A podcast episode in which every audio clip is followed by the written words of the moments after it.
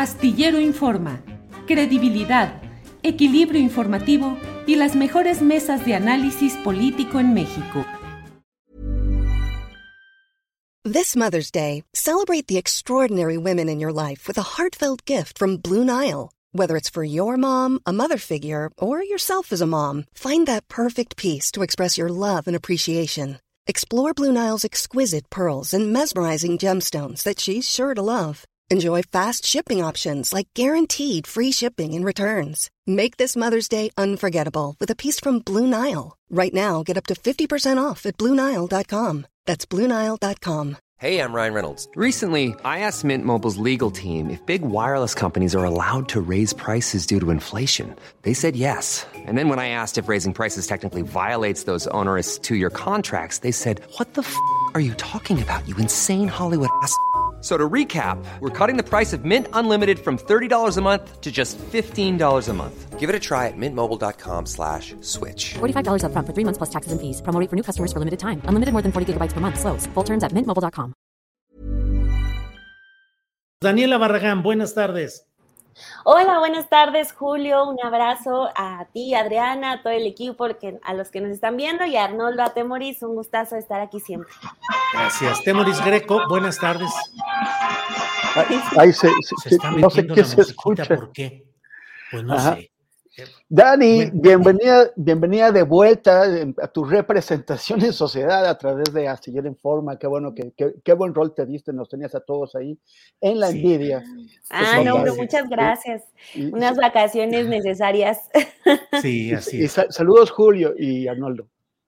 Gracias. Arnoldo Cuellar, buenas tardes. Hola, Julio. Como siempre, bienvenida, Dani. Temoris, que me, me consta que Temoris promete portarse bien el día de hoy. Vaya, vaya. Sí, no, es que, es que como, yo, yo creo que esta va a ser, ya le vamos a poner la mesa de la letra con sangre entra. porque, porque la semana pasada nos, el público nos, nos, puso que éramos la mesa Montessori. No sé por pues qué, yo creo que es culpa de, de, Arnoldo y Arturo. Entonces ahora es la mesa de la letra con sangre. Arturo, ¿Por qué crees que no está hoy? Es un poco de Claro, claro, por el sentimiento de culpa. Daniel, Daniel, es que la vez pasada yo les preguntaba y les preguntaba con todo el afán de, de, lo, preparaba yo. Bueno, ¿qué consideran ustedes sobre bla, bla, bla? ah, sí, muy bien, pero mira, yo quiero hablar de este otro tema, bla, bla, bla, bla. Oye, ¿y el tema fulanito? Ah, sí, el tema fulanito, pero es más importante que hablemos de bla, bla, bla, hasta que les dije, no, yo ya voy a estar aquí nomás a señas, les voy a decir el de arriba el de abajo, el de un lado, ya ni voy a preguntar. Daniela. Que hagan lo que, lo que quieran, muchachos. Así es, pues ya últimamente, ya basta. Daniela, ¿cómo se ve México luego de pasar unos días viendo otras realidades? ¿Cómo ves?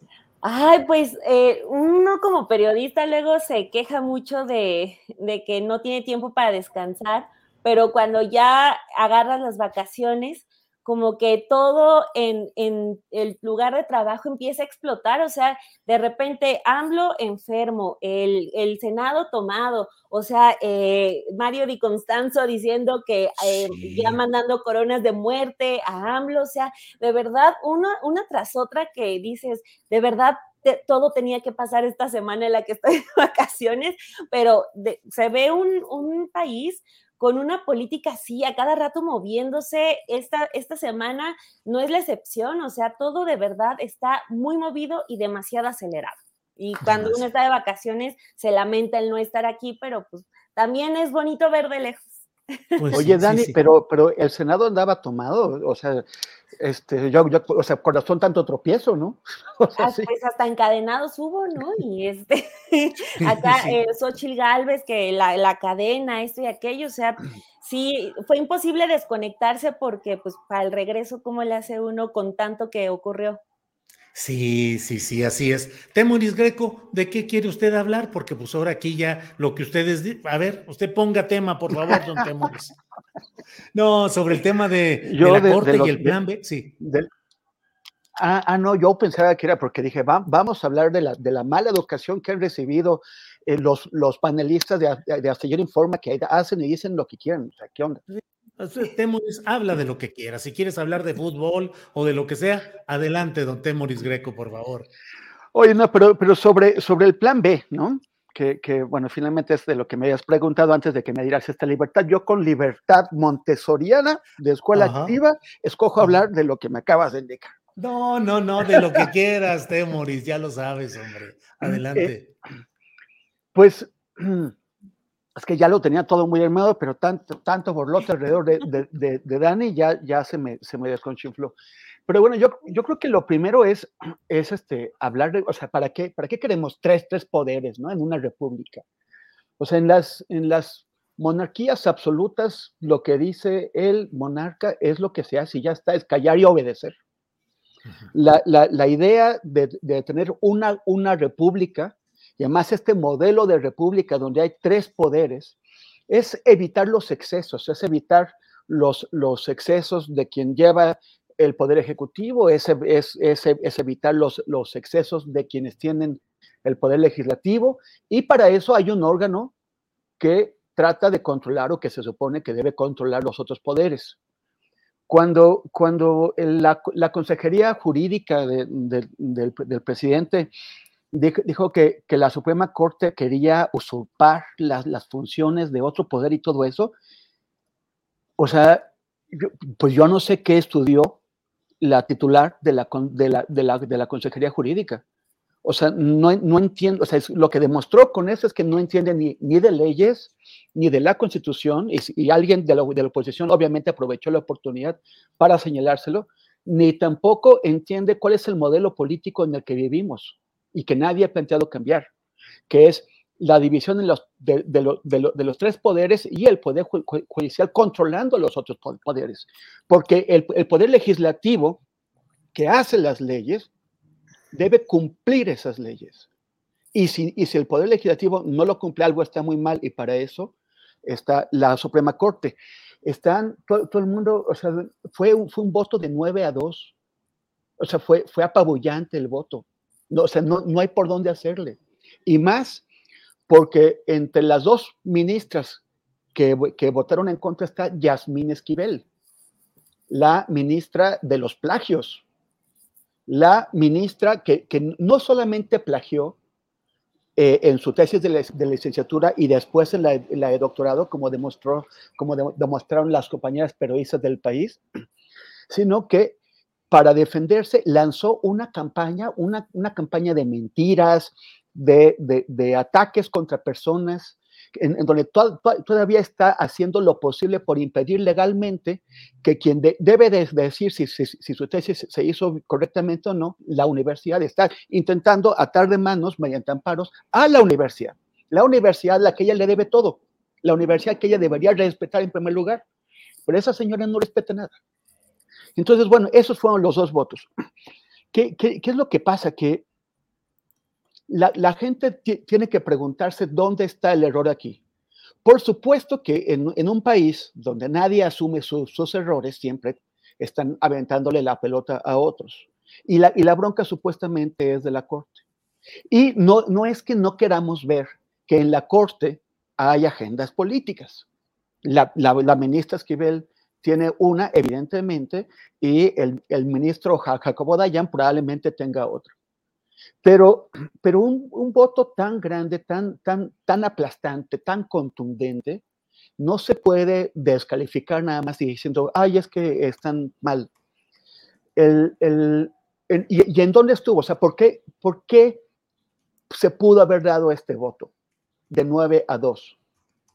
Porque, porque, porque estaba desprotegido el dictamen, o sea, la resolución que tomó el, el, el poder legislativo ya, estaba desprotegido, o sea, no lo, no, lo, no lo brindaron porque lo hicieron mal. El problema, aquí hay dos problemas de fondo. Uno es la arrogancia y la incompetencia de quienes están manejando a, las, a, los tres grupos parlamentarios de la 4T en el Poder Legislativo, que hacen mal las cosas. O sea, si, tienes una mayoría, tienes una mayoría úsala bien, úsala sabiamente. No, no necesitas más que seguir el procedimiento.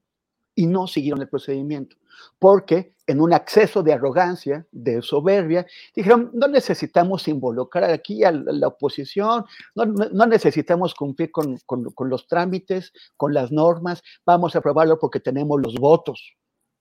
Y el problema es que nada más con los votos así, sin cumplir con los trámites, no es suficiente. ¿Para qué le sirve la mayoría si la van a echar a perder haciendo las cosas mal, haciendo las cosas con los pies, que es lo que pasó?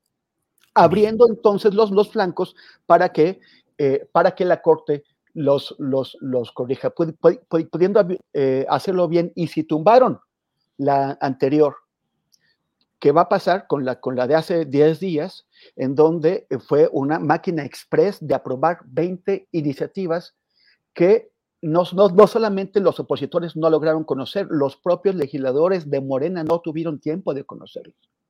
Bien, bien, gracias, Temoris. Eh, Arnoldo Cuellar, eh, déjame nada más eh, dar esta información. leo lo que está publicando ya el New York Times. Donald Trump es declarado responsable de abuso sexual y difamación el jurado otorga 5 millones de dólares a E. Jane Carroll en caso civil. Dice eh, el New York Times, más de una docena de mujeres han acusado a Trump de conducta sexual inapropiada, pero el caso de Carol es el primero de este tipo que se somete a prueba ante un jurado. El jurado encontró que la señora Carol no probó que el señor Trump la había violado, pero sí determinó que él había abusado sexualmente de ella luego de este breviario de información internacional. Arnoldo Cuellar, ¿cómo ves el tema de Plan B, Suprema Corte, discusiones periféricas y conexas, Arnoldo? creo que por primera vez en mucho tiempo no voy a estar de acuerdo con Temoris.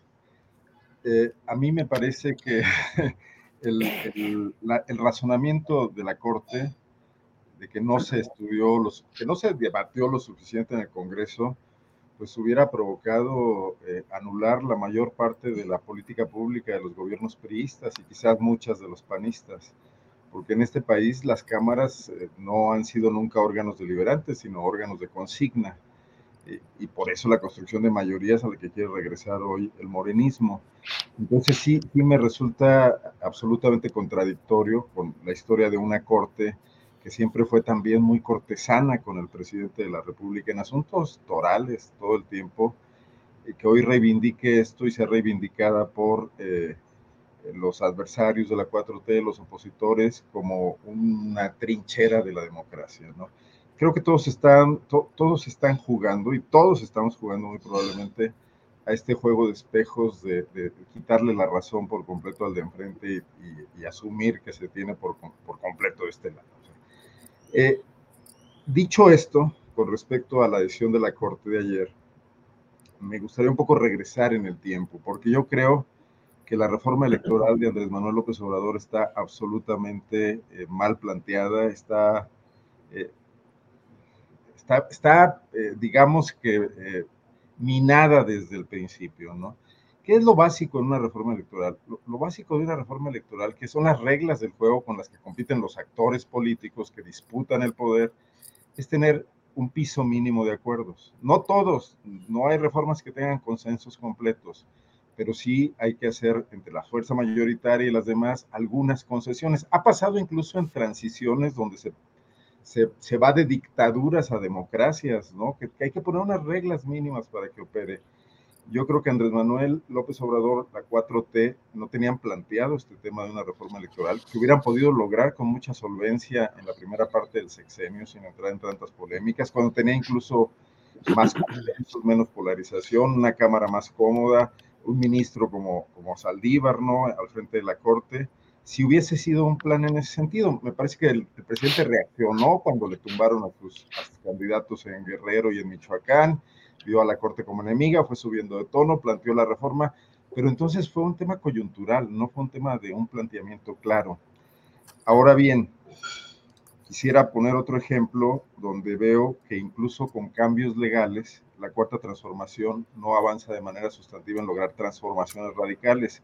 Y aquí voy un poco a poner el desorden, Julio, y a regresarme al tema de la semana pasada, porque en materia laboral, ahí sí no hay pretexto, ahí hay cambios legales, hay un marco regulatorio que derivó del Tratado de Libre Comercio, hubo reforma laboral consensuada, y sin embargo no vemos que la democracia sindical esté avanzando a pasos agigantados. Y no me refiero al cambio de, franquicia de los sindicatos de este país, de, un, de una CTM a un sindicato cercano a la 4T, sino a una real democracia sindical que además sería lo que podría darle una base de sustentación a lo que quiere el presidente, que es un pueblo activo, consciente, revolucionado en sus conciencias. ¿Qué mejor espacio para practicar la democracia que donde cotidianamente acudes a ganarte tu sustento, a formar parte de un proyecto donde tú eres una parte importante, el, trabajo frente al capital, donde hay un enorme desequilibrio histórico, porque en este país la, la industrialización se dio de la mano de, de las centrales obreras priistas, siempre atadas, donde además podrías confrontar de manera sustancial a quienes están detrás de tus opositores, que son las grandes empresas, que, lo que quieren son sindicatos cómodos, sindicatos blancos, eh, una, una masa de trabajadora que no exija demasiado, que esté desorganizada, poder corromper a los líderes obreros, esos mismos que fueron con el presidente a comer el primero de mayo. Y ahí no tienes el pretexto de que no te dejaron avanzar en la ley. Lo que no estás avanzando es con tu burocracia eh, en la Secretaría del Trabajo, etcétera, a que eso camine, a propiciar, incluso con el activismo en los estados, ¿no? Imagínate qué base enorme electoral podría tener la cuarta transformación con sindicatos movilizados en todo el país. Claro que no se limitarían a lo electoral, irían por más cosas y a lo mejor tampoco se quiere destapar esa, esa, esa caja de Pandora, ¿no? Pero entonces no veo, eh, veo estas dos contradicciones. Por un lado, piensas que la ley te frena, que los conservadores están en la corte, que están asociados con, con tus adversarios políticos, pero donde sí puedes avanzar, tampoco lo haces, ¿no? Eh, eh, eh, esto está generando un empantanamiento que pone en evidencia y en crisis a todo el mundo, incluyendo a esos conservadores que hoy creen que porque la Corte paró la reforma electoral del presidente, prácticamente ya ganaron la elección, lo cual es muy, está muy lejano, es muy falso. Esos ministros no van a influir absolutamente en 2024, quizás ni siquiera en 2023, en la elección que está por venir, ¿no? Donde se juegan otras cosas. Entonces, más bien me gustaría concluir señalando que estamos ante eh, ciertos debates que, agudizan mucho la pasión en la tribuna, digamos, pero que adentro de la cancha no están pasando muchas cosas. Bien. Gracias, Arnoldo. Eh, Daniela Barragán, ¿cómo ves todo este tema de la Corte, la resolución, el plan C en las urnas, todo lo que está relacionado con este tema, Daniela? Pues eh, creo que más allá del tema de la Corte, eh, podríamos decir brevemente que no hay nota, ¿no? Porque pues sabíamos que la Corte ya en su mayoría iba a estar, eh, pues yo sí veo eh, un asunto ya de un bando político eh, en los ministros que pues mal no está, eh, desafortunado sí es, pero bueno, este, así están las cosas en el país, pero sabíamos que la Corte iba a tomar ese papel, eh, desde hace tiempo ya lo está tomando. El asunto está en que eh, creo que el caso ya exhibe un presidente que está bastante solo, y lo digo no porque no haya millones de gente, de personas, que millones de personas que le estén respaldando, porque pues ahí están, ahí están los datos, sino que me refiero al trabajo que se está dentro de Morena. O sea, eh, eh, sale de él el plan A, sale de él el plan C, el plan B, y aunque Adán Augusto sale a decir, ay, no, ya tenemos el plan C, el plan C también lo anunció el presidente López Obrador y fue cuando eh, la Corte le detuvo lo de la Guardia Nacional. Él dijo, no, pues, o sea, en ese momento echó a la basura prácticamente a, las cámaras, dijo, ya no nos da, tenemos también la huelga legislativa, entonces este, nos damos al plan C, que es apostarle a hacer una campaña electoral en 2024 para tener una mayoría eh, en los senados, que, eh, en las cámaras, perdón, para que sí nos dé para hacer este, esas reformas constitucionales. Y, este, y menciono que está solo porque, o sea, al final de cuentas vemos que las cámaras eh, y el Senado en específico están pasando estas eh, leyes una tras otra, eh, cuando pudieron haberlo hecho de otra manera, cuando eh, a pesar de la, de la huelga legislativa en la que está la oposición, eh, el haberse esperado al, al, último momento e incluso argumentar que en el pasado también eh, se aprobaban las, las leyes fast track, o sea, es como para recordarles que ellos llegaron a ese puesto diciendo que iban a hacer todo lo contrario a, los que querían echar, ¿no? Entonces, como que la forma y qué es lo que les castiga a final de cuentas la Corte, que esto es impresionante también, que ni siquiera se mete a discutir lo del plan B, simplemente se quedaron en la forma. Entonces, pues es ese castigo a esos eh, congresistas que deberían estar trabajando para eh, hacer que pasen las cosas que quiere el presidente. Pero tenemos, por ejemplo, a los hermanos, a los primos eh, Mier, que están trabajando en sus en sus candidaturas en Puebla, en lo que puedan hacer en sus estados. Tenemos a un Monreal también que está trabajando en una candidatura que dice que sí, que no, pero que al final de cuentas sí va a participar en la encuesta. Y un secretario de gobernación que se reúne con esos personajes de manera muy constante, pero pues que tampoco hace nada y que también anda jugando y dando eh, dinero para promover su candidatura.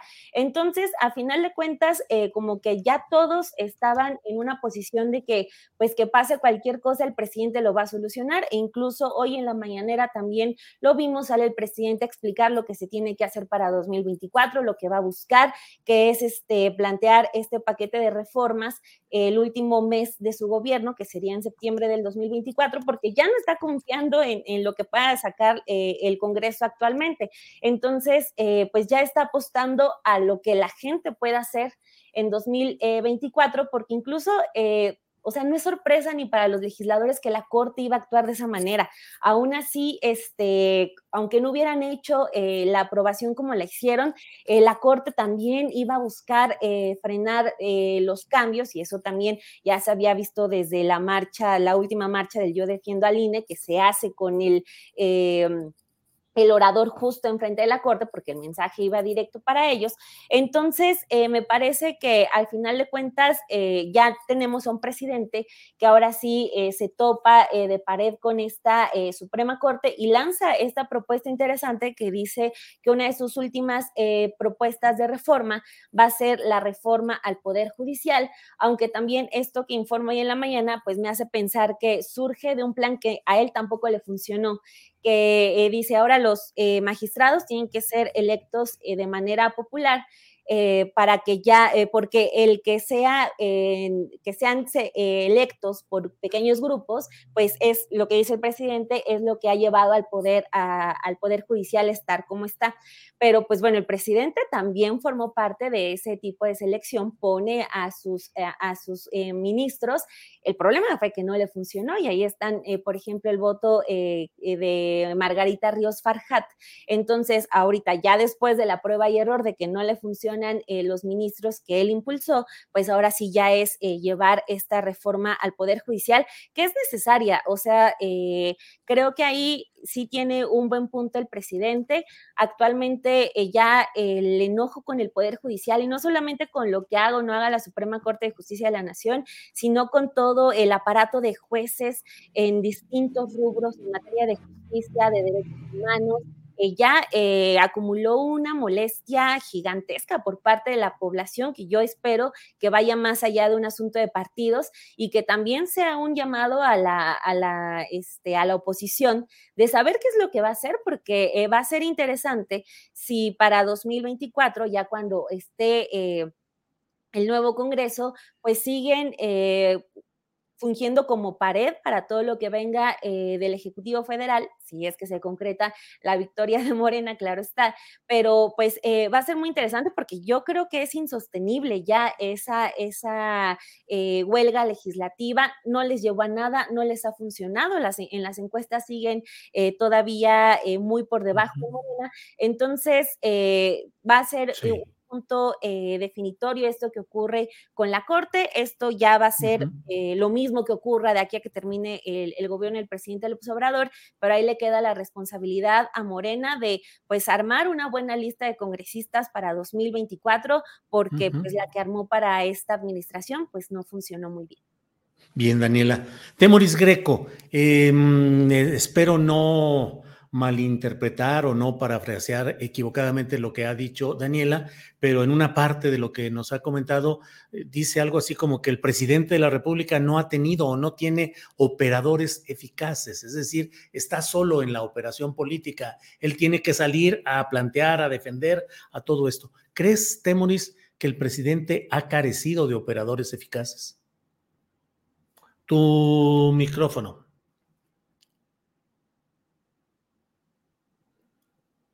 Este, lo, lo, que pasa es que, a ver, o sea, vamos a regresar a por qué se produjo el, de, el desaguisado que la Corte acaba de, de, de, reprobar ahora. En un principio sí habían seguido el proceso legislativo y habían aprobado todo el plan B. Pero el, el, los partiditos chiquitos, los partidos rémoras, los, los partidos eh, eh, eh, mm, parásitos que están colgados tan, tanto de la 4T como de la oposición, el PT, el Verde y el PRD, intentaron hacer pasar lo que se llamó la cláusula de la vida eterna, que era a cambio de su apoyo al plan B, tenía que meterse una, una fórmula de repartición de los votos, que significaba que aunque ellos no obtengan los votos que hacen falta para, para mantener el, el, registro, o sea, el 3%, eh, podían eh, negociar con Morena para que les dieran unos, o el PRD iba a negociar con el PAN para que les soltaran unas, unas migajitas y, y, entonces mantener su, registro, o sea, seguir y, eh, como sanguijuelas sobre, sobre el, el, el, sistema político mexicano y sobre quienes pagamos impuestos. Y el presidente dijo no. Y a pesar de que el presidente dijo no, cuando se aprueba la iniciativa en la Cámara de Diputados, de pronto aparece esa cláusula.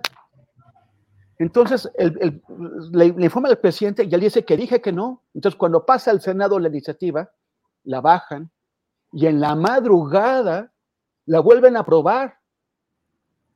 Entonces, cuando la iniciativa se, regresa a la Cámara de Diputados, en la Cámara de Diputados se encuentra con una iniciativa que ya estaba aprobada por las dos cámaras, pero que el presidente dijo, lo voy a vetar. O sea, no me hagan tonto, lo voy a vetar porque alguien aquí está jugando. ¿Quién está jugando ahí? ¿Quién, quién permitió? O sea, sin la autorización de Raimundo Mier, eso no podría haber pasado en la Cámara de Diputados sin la autorización de, Monreal, no podría haber pasado en el, Senado. Y digo la autorización, porque igual fue mucho más que, que, autorizar, o sea, fue una intervención directa para que esto entrara ahí. Y a mí me parece que en un acto importante de congruencia de, López Obrador, dijo, les veto la iniciativa, quítenme esto. Entonces, eso fue lo que, lo que, lo que causó todo este lío que, acaba en, violar los procedimientos, en, es una combinación de incompetencia, arrogancia, pero también traición, traición interna. La, gente que dijo, que, intentó meter esto como calzador, como fuera, engañando al presidente y engañando también a muchos legisladores que no, que no se dieron cuenta que eso estaba ahí. Eh, ahí hay evidentemente un problema de, operación política, que es lo que me estabas preguntando. Un problema de, operación política que uno dice, bueno, ¿es solamente incompetencia? ¿O por qué Raimundo Mier y Ricardo Monreal? Ignacio, Ignacio Mier. perdón, no, ay, Raimundo Mier, Raimundo Mier fue un, profe, de mi universidad, qué, tontería, perdón. Ignacio, Mier, ese, ay, pobre Raimundo, si, si, nos vea por ahí, le mando un abrazo y una disculpa. Pero, ¿por qué Ignacio Mier y y, Ricardo Monreal están haciendo estas, estas machuchadas. O sea, ahí hay un problema de, operación, como lo es también la negociación que llevó a cabo Adán Augusto. No se sabe hasta qué punto, con conocimiento del, del presidente, que descafeinó la iniciativa de la ley minera. Entonces parece que mucha gente que está jugando para sus santos, que está reuniendo capital político, está haciendo alianzas, alianzas con sectores nefastos como son los partidillos de la muralla, de los, los, los partiditos parásitos, o como es la, la Cámara de la Industria Minera. Y, y, aquí hay un problema, entonces sí, grave, de operación política que involucra la falta de lealtad hacia el presidente. Mucha de la gente que está en ese momento enojada comentando sobre, sobre lo que hemos dicho aquí, tendría que, que, pensar que lo que estamos haciendo es señalar los fallos, las insuficiencias y las traiciones. Pero los responsables de los fallos, las insuficiencias y las traiciones, no estamos en esta mesa que no tenemos ninguna intervención en lo que pasó ahí. La intervención la tienen esas personas y ellos deberían ser los, depositarios de su indignación. Temoris, gracias. Arnoldo Cuellar, ya se había adelantado esta idea, pero ahora se fortalece la idea de este plan C que implica buscar una votación masiva de los seguidores de Morena y del presidente López Obrador para tener una gran mayoría, una mayoría calificada en el próximo Congreso, en sus dos cámaras, para entonces poder sacar adelante las reformas que no se pudieron en este momento. Eh, votar parejo, votar en, de una manera indiferenciada, que no haya discernimiento respecto a cuál sí o cuál no, sino votar parejo. ¿Qué opinas de esa propuesta, Arnoldo? Bueno, no tiene ninguna novedad. Yo me imagino que todos los partidos políticos quieren ganar las elecciones con el mayor margen posible y que el gobierno que México representa la primera, eh, digamos, me, me, da algo de cosa decir de izquierda porque de pronto no veo mucha izquierda en Andrés Manuel y en algunos componentes de la 4T, como estos miembros de las iglesias eh, cristianas, ¿no? Etcétera.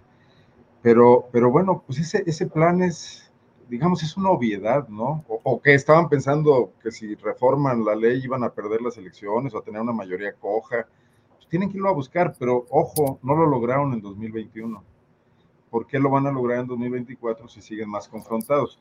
Y yo creo que la ruta que se planteó el presidente de radicalizar ciertas cosas, nada más algunas, no todas, eh, no está funcionando. Le está quitando algunos posibles sectores que, que, veían eh, a la 4T, al proyecto de López Obrador antes de que se llamase 4T, como un punto de quiebre importante y vital para México, para el corruptísimo, anquilosado, anacrónico sistema político mexicano que, el, PRI heredó sin, sin testamento, como decía un escritor francés, y que el PAN no supo qué hacer con él, ¿no?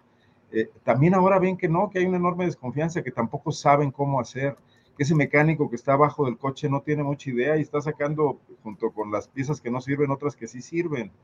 Eh, yo no veo que esta radicalización nos vaya a llevar a una mayor, eh, a una caudal electoral pero además recordemos que AMLO no va a estar en la boleta. Y si no está en la boleta, pero piensa hacer campaña desde Palacio Nacional, yo creo que le va a hacer mucho daño al candidato de Morena, porque para empezar lo va a generar, le va a generar una enorme debilidad y una idea de continuismo que es contra lo que tanto ha luchado él, porque esa es la idea que han querido sembrar sus adversarios políticos. Va a parecer una profecía autocumplida. Eh, se me hace una reacción de bote pronto, una fuga hacia adelante. Eh, bueno, pues tendrían que haber ido resolviendo las cosas y donde no funcionaron, revisar por qué no funcionó y no salir con un nuevo asunto. Eh, me recuerda a esas series que ya no encuentras cómo alargar los productores y inventan cosas cada día más disparadas. Recuerdo que así era 24 horas, terminaban ya explotando bombas atómicas y cosas por el estilo. Eh, porque realmente no hay un razonamiento político sólido eh, en ese sentido, ¿no? Ahora bien, culpa de López Obrador o no, no lo sé, porque también eh, eh, esta democracia mexicana asentada sobre democracia, bueno, o dictadura perfecta, asentada sobre un enorme... There's never been a faster or easier way to start your weight loss journey than with PlushCare. PlushCare accepts most insurance plans and gives you online access to board-certified physicians who can prescribe FDA-approved weight loss medications like Wigovi and Zepbound for those who qualify. Take charge of your health and speak with a board-certified physician about a weight loss plan that's right for you. Get started today at plushcare.com slash weight loss. That's plushcare.com slash weight loss. plushcare.com slash weight loss. Burrow is a furniture company known for timeless design and thoughtful construction and free shipping, and that extends to their outdoor collection. Their outdoor furniture is built to withstand the elements, featuring rust-proof stainless steel hardware, weather-ready teak, and quick-dry foam cushions. For Memorial Day, get 15% off your Burrow purchase at burrow.com slash ACAST and up to 25% off outdoor. That's up to 25% off outdoor furniture at burrow.com slash ACAST. Una enorme red de complicidades de una clase política que ha ignorado sistemáticamente los intereses de las mayorías de la población, tenía que hacer crisis por algún lado. Y si lo está haciendo con este juego de aprendiz de brujo de, de, del presidente López Obrador y sus operadores políticos, porque también hay que recordar que, que AMLO ha tronado a muchos de esos operadores políticos. Eh, ¿Dónde está un Santiago Nieto que cometió el pecado de casarse y hacer un, una, una, boda rumbosa en Guatemala? ¿no? Era un problema político, de verdad, era tan grave en ese momento como para haberlo despedido. Y no sé, Julio Chévez se estaba despachando con la cuchara grande, no se le podía llamar la atención. O sea, hay, hay muchos operadores políticos que el presidente ha desechado, ha usado, si confió en ellos, como en, en, Romo, también con Alfonso Romo, y lo traicionaron, pues muy mal hecho, ¿no? Eh, eh, ¿Dónde está la, el conocimiento de la psicología de esos personajes? ¿Dónde hubo la confianza? Eh, bueno, pues Lili Telles, Germán Martínez, etcétera. ¿Por qué podemos pensar que ahora vamos a votar por todos los que nos proponga Morena? Más viendo cómo le salen algunos candidatos, ¿no? ¿Dónde está ese voto masivo en Coahuila, donde tienes dos candidatos que surgen de la 4T? Entonces no es tan sencillo lo que dice Augusto en un tuit, es muy fácil mandar un tuit, es muy difícil organizar un partido político, no lo han logrado hacer en cuatro años. Ahora sí me parece, como dice AMLO, que se viven tiempos interesantes, porque de este enorme pantano y de esta enorme confusión, tienen que empezar a surgir cosas diferentes, cosas distintas. Es evidente que no podemos regresar a donde estábamos, que parece que tampoco se va a profundizar mucho en el planteamiento poco acabado teóricamente de, de, de, la cuarta transformación, que camina en algunos casos con, con, una gran energía y con una gran capacidad de confrontación y en otros está totalmente estacionada y muy cómoda con las situaciones como eran antes, ¿no? Eh, pero, pero esto va a generar algo, digo, tiene que, hay nuevas generaciones políticas, no somos los últimos en esto, ¿no? Decía una pensadora que a mí me gusta mucho, que es Hannah Arendt, que la cualidad principal del hombre es, es, es, el nacimiento, es que siempre hay algo nuevo. Cuando crees que todo está acabado, nace alguien o nace una nueva situación y, y, y, y surgen cosas de las que uno ni siquiera tenía la menor idea. ¿no? Arnoldo, gracias. Eh, Daniela Barragán, ¿cómo ves este tema del voto parejo, de presentar una planilla y decir voten todos por estas propuestas, eh, es decir, a Morena y a los seguidores de la 4T? Y por otra parte, ¿cuál es la situación real del partido con Mario Delgado, con impugnaciones? ¿Cuál es el saldo hasta hoy del manejo del voto masivo a favor de Morena en cuanto a los cargos de elección popular, llámense gobernadores de los estados, eh, diputados, senadores, en fin? Daniela. Pues lo que, con lo que terminaba ahorita Arnoldo, creo que sí, eh, concuerdo eh, 100% con eso, de que en estos cuatro años eh, de una esencia del partido Morena, podemos hablar muy poco, más bien estamos hablando de un partido que escucha todas las mañaneras y que cada uno de sus representantes se dedican a repetir eh, por mil cada una de las frases que dice el presidente. Una más que estamos viendo es eh, a Dan Augusto López Hernández fácilmente publicando ese tuit de, Ay, vamos por el plan C, cuando pues él es uno eh, de los que no pudo hacer esas negociaciones políticas para hacer que pasaran las reformas del presidente, pero bueno, siguiendo con esto, también tenemos a un Mario Delgado que en todos los spots utiliza las frases de Andrés Manuel y cuando no utiliza frases de Andrés Manuel sale en spots con Guadiana con bigote falso jugando al chistoso. Entonces, siempre cualquier paso que se da fuera de lo que ya estableció el presidente ha sido eh, errático. Entonces, eh, pues ahorita, aunque eh, pues lo que comentaba también Arnoldo es que eh, se ve en esta intención eh, de, del plan eh, C ya esta especie de continuidad, pues yo lo que veo es que el presidente les está ayudando a llevar la campaña del, del 2024. Lo que preocupa, y no como alguien de Morena, sino como pues ciudadana, es eh, pues que no nos quieran meter esa otra lista eh, como semejante a la que ocurrió en 2018, ¿no? O sea, con los Germán Martínez y con las Lili Telles, etcétera. O sea, eh, uno quisiera eh, dar por hecho, porque estoy segura que lo que se va a ver en 2024 va a ser este tsunami que vimos en, en 2018, que es la gente votando por Morena, no este, y, y no, y no digo que eso sea malo, ¿no? La gente cree en un proyecto político, cree en el presidente López Obrador. Entonces, este, creo que sin duda va a haber esta, esta especie de tsunami. El problema es que ah, eh, se le está dando el voto a un partido pues que no ha demostrado ya estar a la altura y tener cierto grado de independencia del presidente. Entonces, si tenemos que uno de los errores y, aceptado por él mismo, de los errores del presidente, es el haber aceptado con los brazos abiertos a muchas personas. Vemos que Morena se está repitiendo y cada vez eh, peor, por ejemplo, con todas estas negociaciones que intentaron hacer, recibieron a panistas, recibieron a priistas, les cambiaron, eh, les ofrecieron el voto para nombrar a cónsules en, el extranjero y así aceptaron a más gente. Entonces, eso es, eso es el riesgo de que eh, el presidente puede eh, proponer, porque ya propone la campaña para el 2024, que es la mayoría en el Congreso, y también ya les da campaña a la oposición para decirles, bueno, vamos a ir en contra de que, de que Morena tenga esa mayoría, porque quiero suponer que van a ser conscientes de que no pueden ganar la, eh, la presidencia en 2024, según las encuestas. Entonces, eh, creo que vamos a tener que eh, pues consolarnos con lo que trabaje Mario Delgado, que al estilo de Alejandro Moreno alarga su presidencia dentro del partido.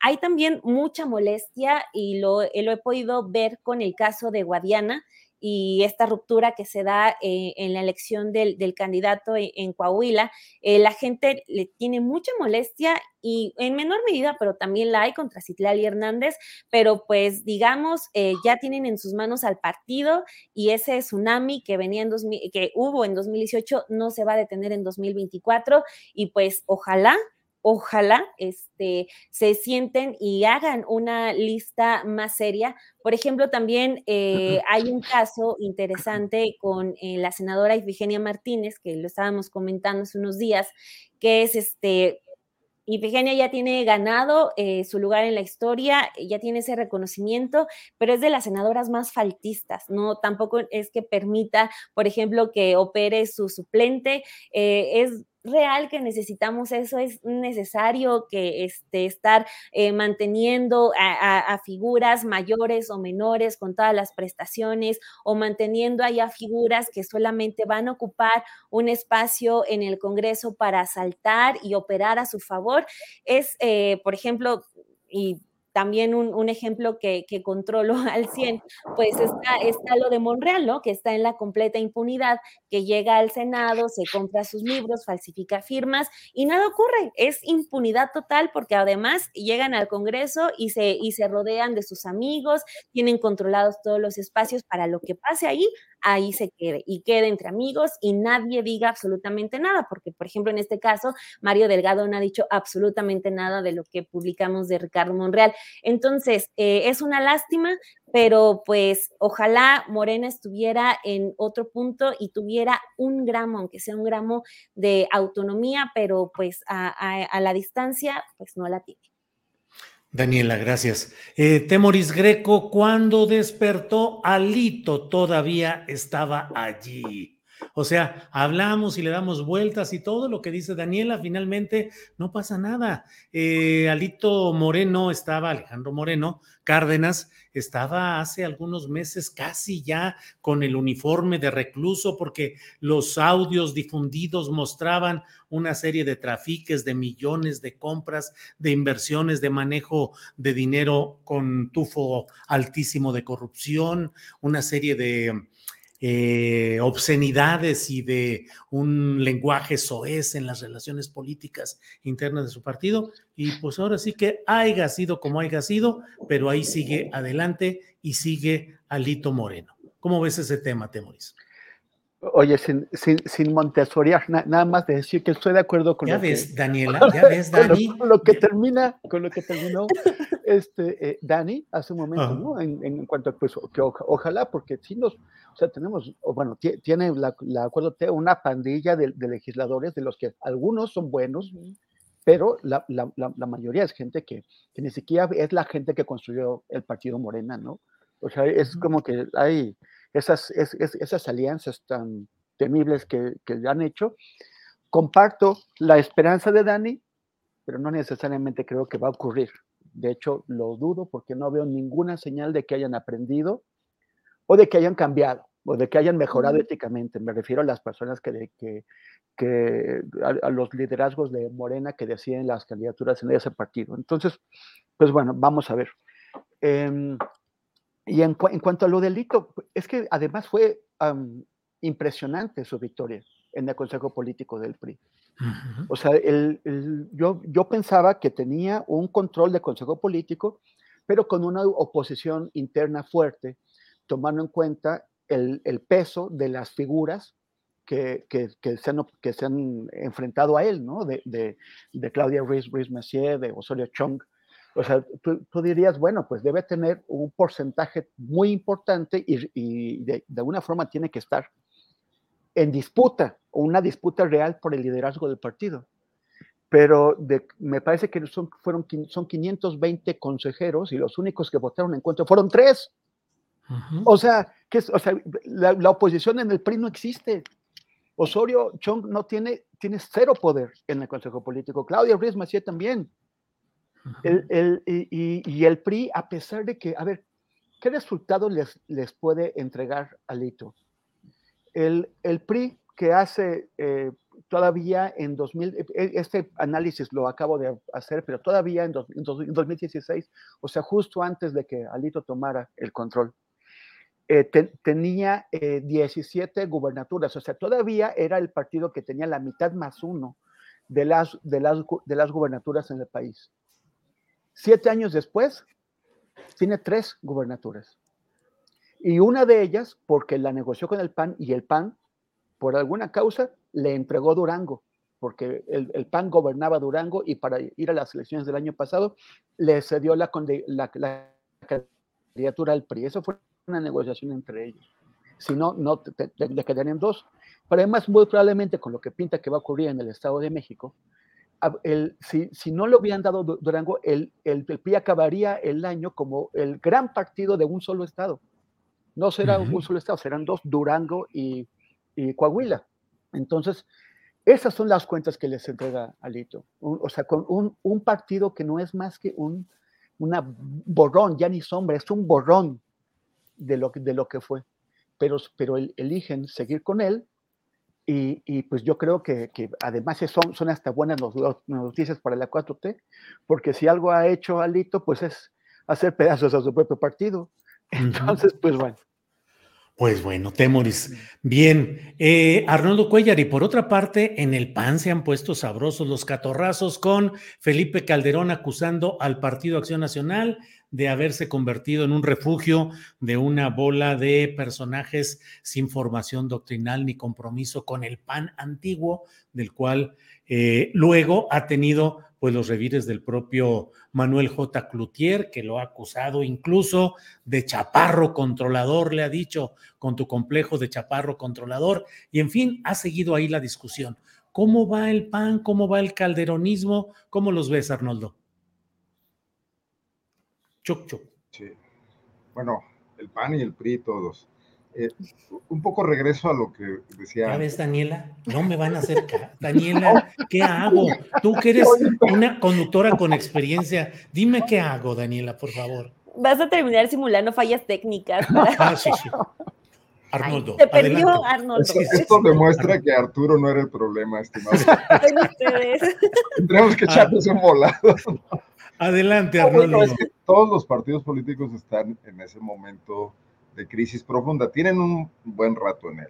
Pero, ¿qué pasa en el PAN y en el PRI? Que pequeñas camarillas se apropiaron de ellos y borraron a la oposición interna. Esto que dice Temoris de que no hay oposición en el PRI, bueno, pues es que la oposición está fuera del PRI.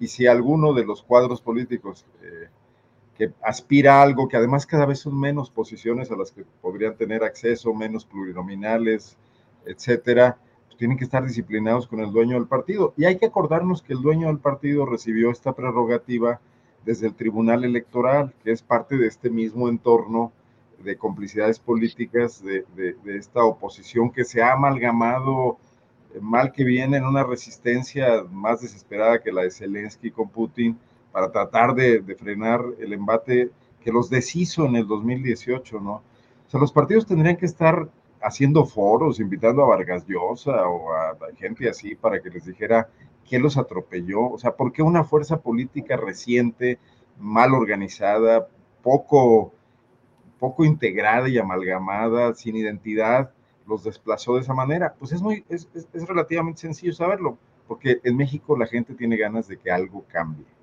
y ellos no representan ninguna posibilidad de cambio. El PAN tuvo 12 años para, para hacerlo y no lo hizo, ¿no?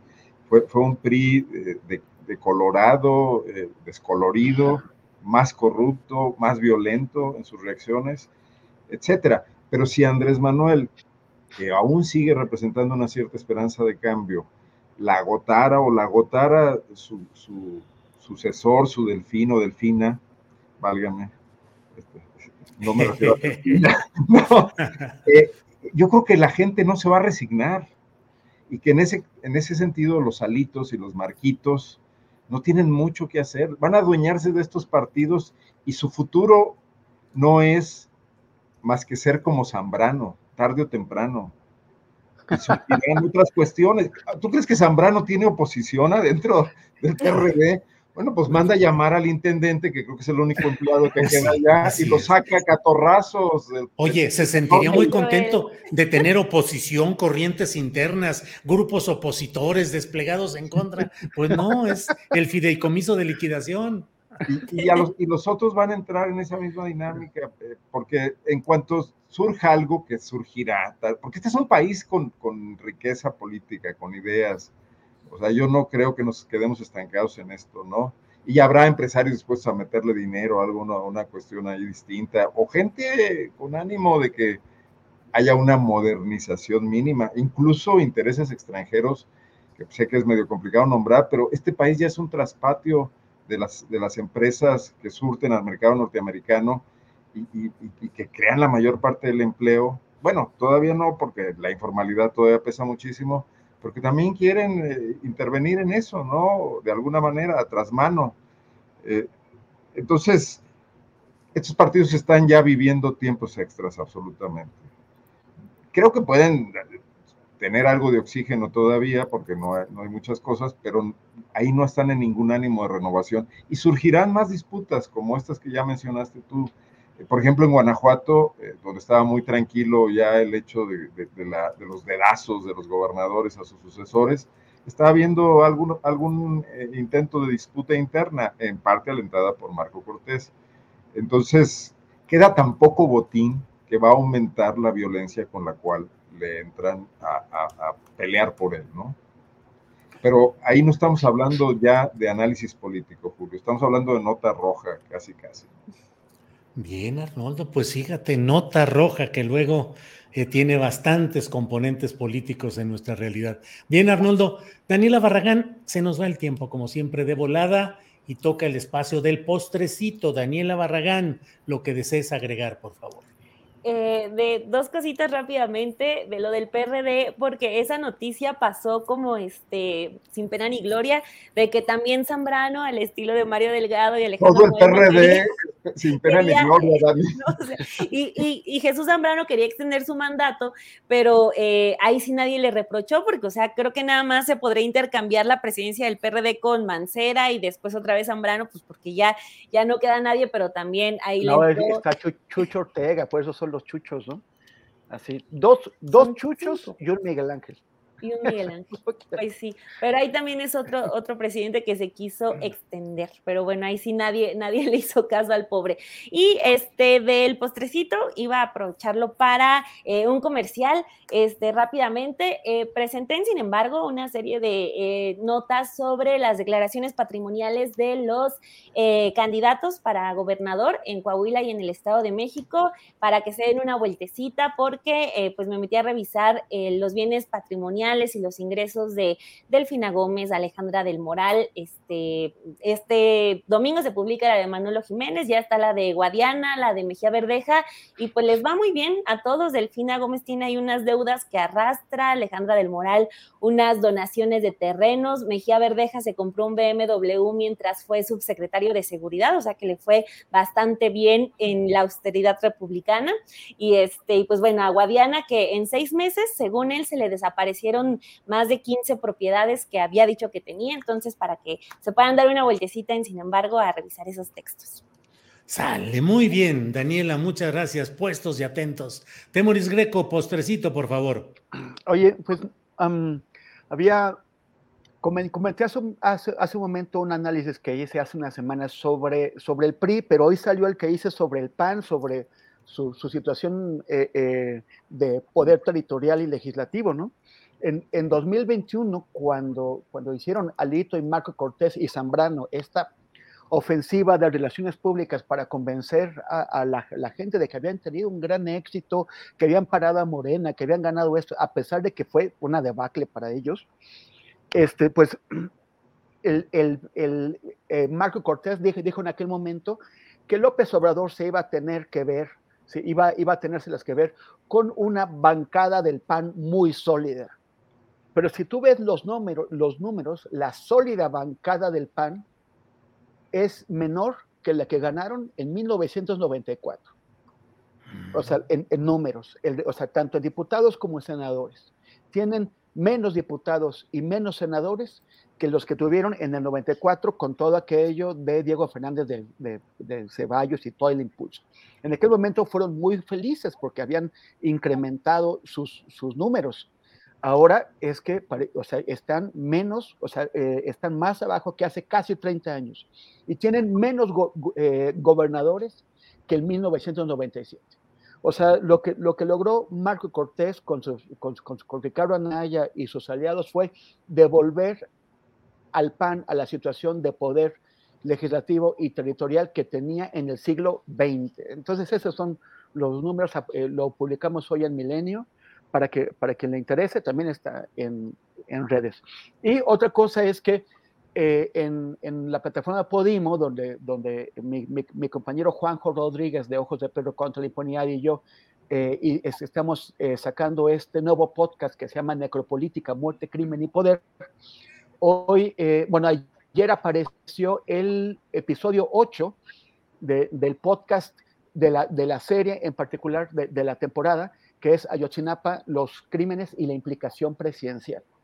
Y entonces acaba de, aparecer, es el 8, ya, ya pueden, es, es el último de la, de la, temporada, ya pueden escucharla completita en Podimo y si quieren eh, entrar a Podimo, pues solamente tienen que pasar por, mi, eh, por mis redes en donde constantemente estoy explicando cómo, cómo escuchar este podcast. Está súper interesante, es la investigación más actualizada que hay sobre el caso de Yotzinapa y también preguntándonos qué es lo que pasa que no se puede llegar, o sea, por qué en México no se puede llegar a sentar en el banquillo de los, de los acusados a los más altos responsables, sean eh, generales, sean secretarios o expresidentes. Bien, Temoris, gracias. Arnoldo Cuellar, te toca el último postrecito de la serie, por favor me dan permiso de guanajuatizar un poco la mesa. Adelante. Adelante. Guanajuato. Mira, estamos viviendo varias crisis en Guanajuato que también hablan de, esta, pues yo le llamo una especie de ciclo terminal del Partido Acción Nacional después de 32 años de ejercer el poder a nivel estatal, 35 desde que llegó el primer alcalde de León, Carlos Medina, que se, sintieron muy claramente en estos días pasados. Primeramente, el asesinato de, la buscadora Teresa Maguillar en Celaya, que coloca al estado de Guanajuato como el más letal también para las madres buscadoras. Hay que recordar que es un espacio donde, donde es muy reciente el movimiento de estas organizaciones de víctimas, víctimas colaterales y ahora víctimas directas, porque en Guanajuato se, se, se, se esmeraron en negar que hubiese desapariciones y que hubiese fosas, hasta que fue el propio movimiento de víctimas que no sabían ni siquiera cómo enfrentar esto, que fueron aprendiendo, confrontándose con el Estado, con la Fiscalía de Carlos Amarripa, básicamente, a organizarse y a reclamar. Y ahora vienen este tipo de reacciones cuando se, se, cambian las leyes, se modifican, se crean programas a los que no se les destinan recursos, por cierto, para acompañar las búsquedas. Y tenemos de nueva cuenta en Celaya, uno de los lugares más violentos de México, que ocurre esta muerte no esclarecida, aunque el presidente dijo en una mañanera que había un detenido, aquí nadie sabe nada. Ayer el fiscal Samarripa dio declaraciones, dijo que había avances, nunca habló del detenido. O sea, también hay escasa información, hay opacidad. y eso nos habla de una crisis seria de derechos humanos de este, de este panismo, ¿no? que además colocó en la Procuraduría Local de Derechos Humanos a un exdirigente estatal del PAN. Pero luego se vino el tema de un incendio en el basurero de Guanajuato Capital, la turística ciudad, la premiada ciudad de Guanajuato Capital con sus momias y su alóndiga, etcétera, que ahogó durante cuatro días en humos tóxicos a la cañada que generó una reacción enorme de descontento, pero que además salió a la luz pública que este relleno estaba señalado por las propias autoridades estatales de medio ambiente como peligroso, como riesgoso, previendo que pudieran ocurrir estas cosas, y que nadie hizo nada, porque el alcalde se la pasa jugueteando, haciendo TikToks, es un alcalde que ya tiene cinco años en el cargo, se religió, eh, que jugaba con la idea de ser precandidato a gobernador, a senador, etcétera. Nadie le cree nada, pero pierde el tiempo alegremente, y hoy sí entró en una seria crisis con, con la ciudad, ¿no? Eh, además, eh, incluso se dieron el lujo de hacer un concierto en medio de la contingencia, se habían suspendido clases, la universidad había suspendido clases. Entonces, también hay una crisis ahí, pero además, eh, Diego Sinue Rodríguez, el gobernador de Guanajuato, creó la Secretaría de Medio Ambiente, o sea, era su proyecto, él, él inauguró a nivel secretarial la política ambiental en Guanajuato y no ha servido para maldita la cosa. Su titular es una política poblana, se supone que está aquí porque pues, en Puebla salieron todos corriendo, ya no hay chamba para ellos, ¿no? Que aprendió a conocer el Estado al mismo tiempo que ya cobraba un buen sueldo como secretaria.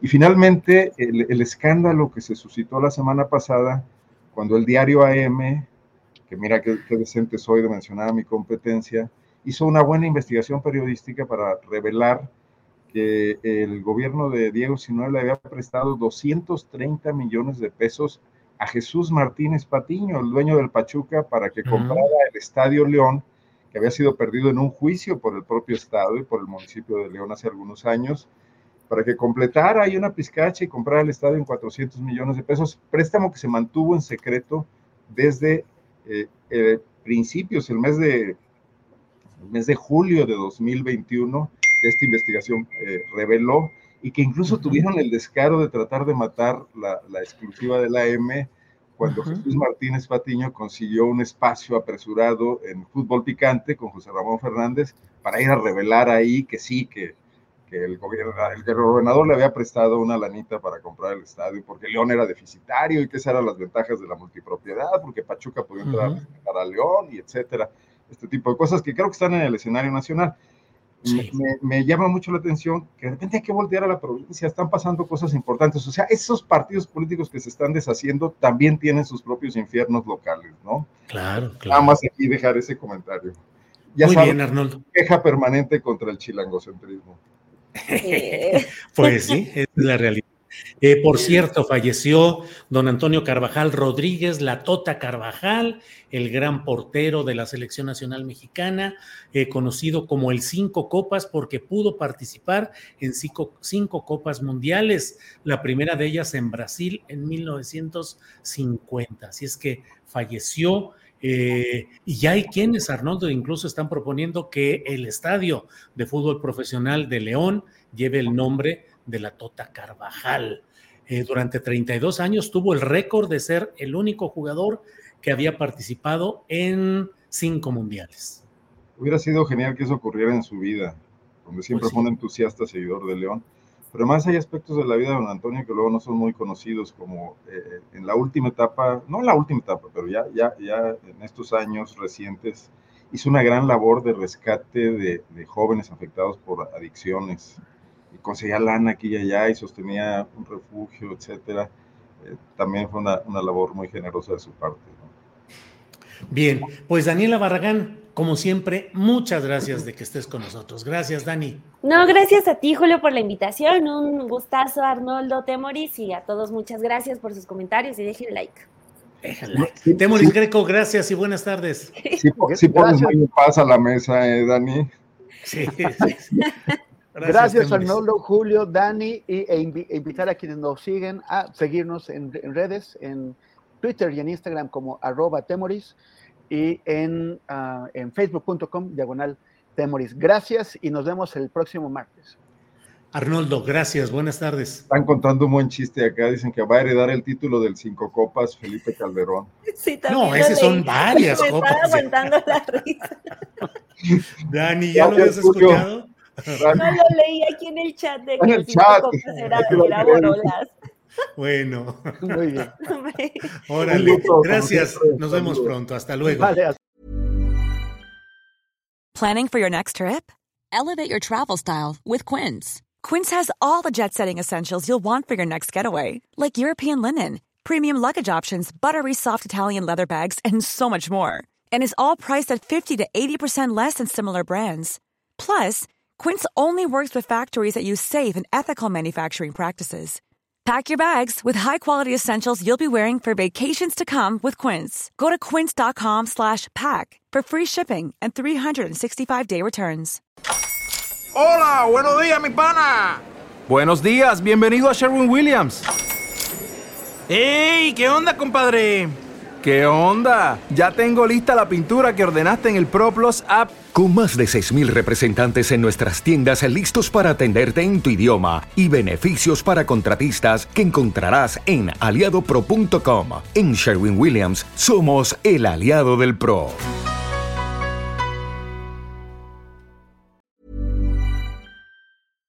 Para que te enteres del próximo noticiero, suscríbete y dale follow en Apple Spotify, Amazon Music, Google o donde sea que escuches podcast. Te invitamos a visitar nuestra página julioastillero.com.